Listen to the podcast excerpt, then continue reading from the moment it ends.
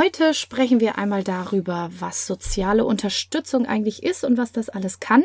Das heißt, wie du das Arbeiten oder ja, dich unterstützen mit anderen Menschen nutzen kannst, um weniger aufzuschieben und entspannter zu leben. Viel Vergnügen.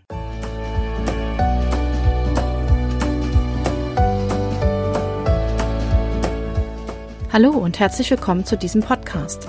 Ich bin Katrin Grobin und du bekommst von mir hier viele hilfreiche Methoden, Tipps und Übungen rund um die Themen weniger aufschieben und entspannter leben. Ich wünsche dir spannende Erkenntnisse und ganz viel Freude damit.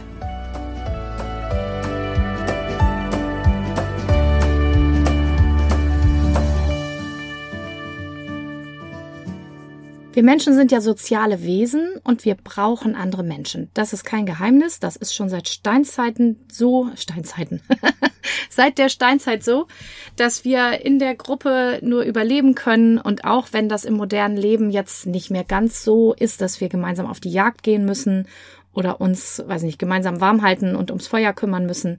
Trotzdem ist es so, selbst wenn man gefühlt alleine auch überleben kann, vor allen Dingen in der Stadt, dass ja immer noch andere Menschen da sind, die eben arbeitsteilig auch Dinge übernehmen. Zum Beispiel der Arzt, die Ärztin oder im Supermarkt die Leute oder die Post. Also es gibt schon immer auch andere Menschen, die uns dabei unterstützen, unser Leben zu leben, unseren Alltag zu gestalten. Und das heißt, egal ob dir das bewusst ist oder nicht, wir wären in vielen Belangen des Lebens wirklich echt aufgeschmissen, wenn wir ganz alleine wären.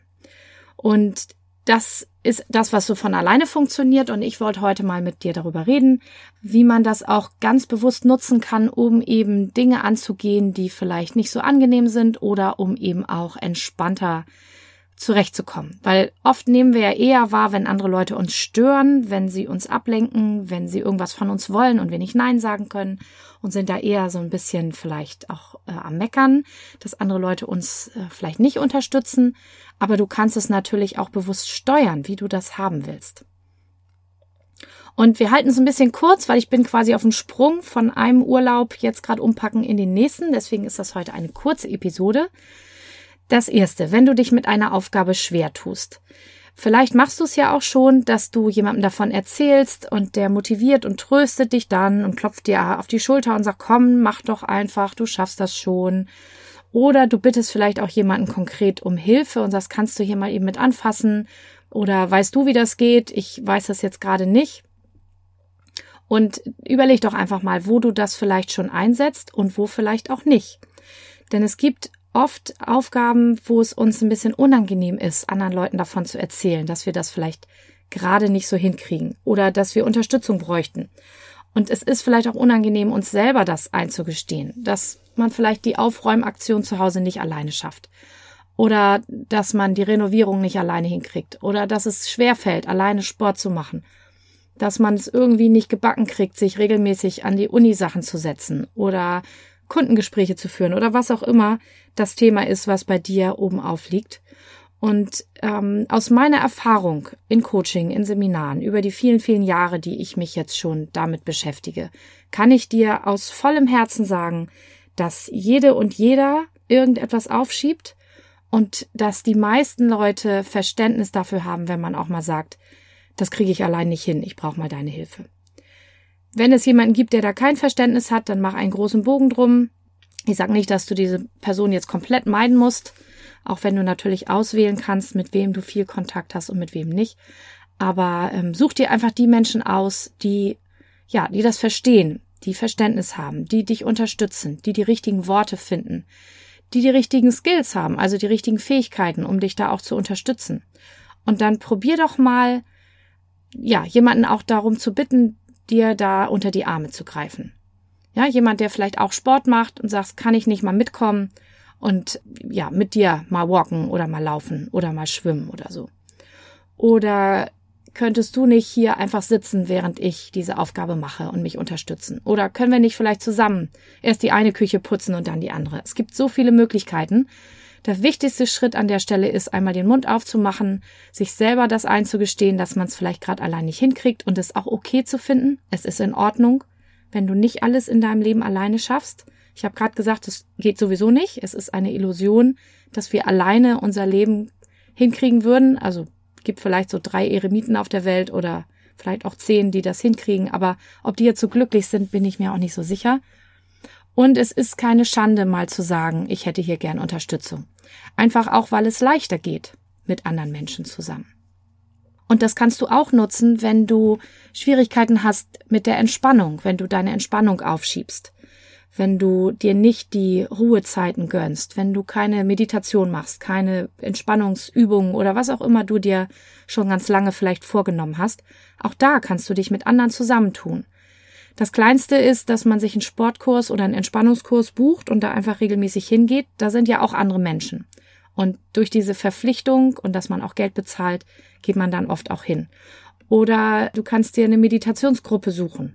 Oder jemanden, mit dem du dich gegenseitig erinnerst, einfach mal drei Minuten in Ruhe zu atmen. Oder besser zu essen. Oder was auch immer das ist, was du dir auch für mehr Entspannung und Gesundheit und so weiter vorgenommen hast.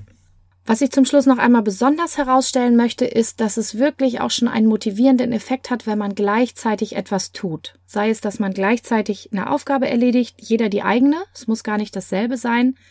Das ist der Grund auch, warum Studierende zum Beispiel gerne in Bibliotheken lernen, weil da Arbeitsatmosphäre ist. Und also du könntest dich auch verabreden und das geht auch jetzt, wir sind ja alle jetzt auch mittlerweile mit diesen neuen Medien sehr vertraut durch Corona und Co. Wenn du per Zoom oder per WhatsApp Call oder auch per Telefon einfach mit jemandem verbunden bist und du weißt, diese Person macht jetzt auch gerade was ekliges. Das kannst du sehr gut nutzen. Oder auch zusammen eben eine Entspannungsübung machen oder meditieren. Oder eben auch zusammen, das ist jetzt virtuell nicht ganz so einfach, aber zusammen in die Sauna gehen, zusammen mal schwimmen gehen. Das ist ein super Effekt, weil man eben verschiedene Dinge auch miteinander verbindet. Eben diesen sozialen Aspekt, dass wir gern mit anderen Menschen zusammen sind und gleichzeitig auch diesen unterstützenden Effekt, dass man sich nicht so alleine fühlt. Ja, und zum Schluss habe ich noch ein Angebot für dich. Vielleicht hast du es auch schon gesehen, vielleicht überlegst du auch noch. Am Montag, am 14. März, startet mal wieder von mir ein Programm. Diesmal geht es vier Wochen bis Ostern. Am 14.3. geht es los abends und es gibt dreimal ein Coaching, Gruppencall mit mir. Ich werde verschiedene Inputs reingeben und wir werden eine Austauschmöglichkeit haben, wahrscheinlich über eine Facebook-Gruppe, aber das klären wir dann am Montag nochmal.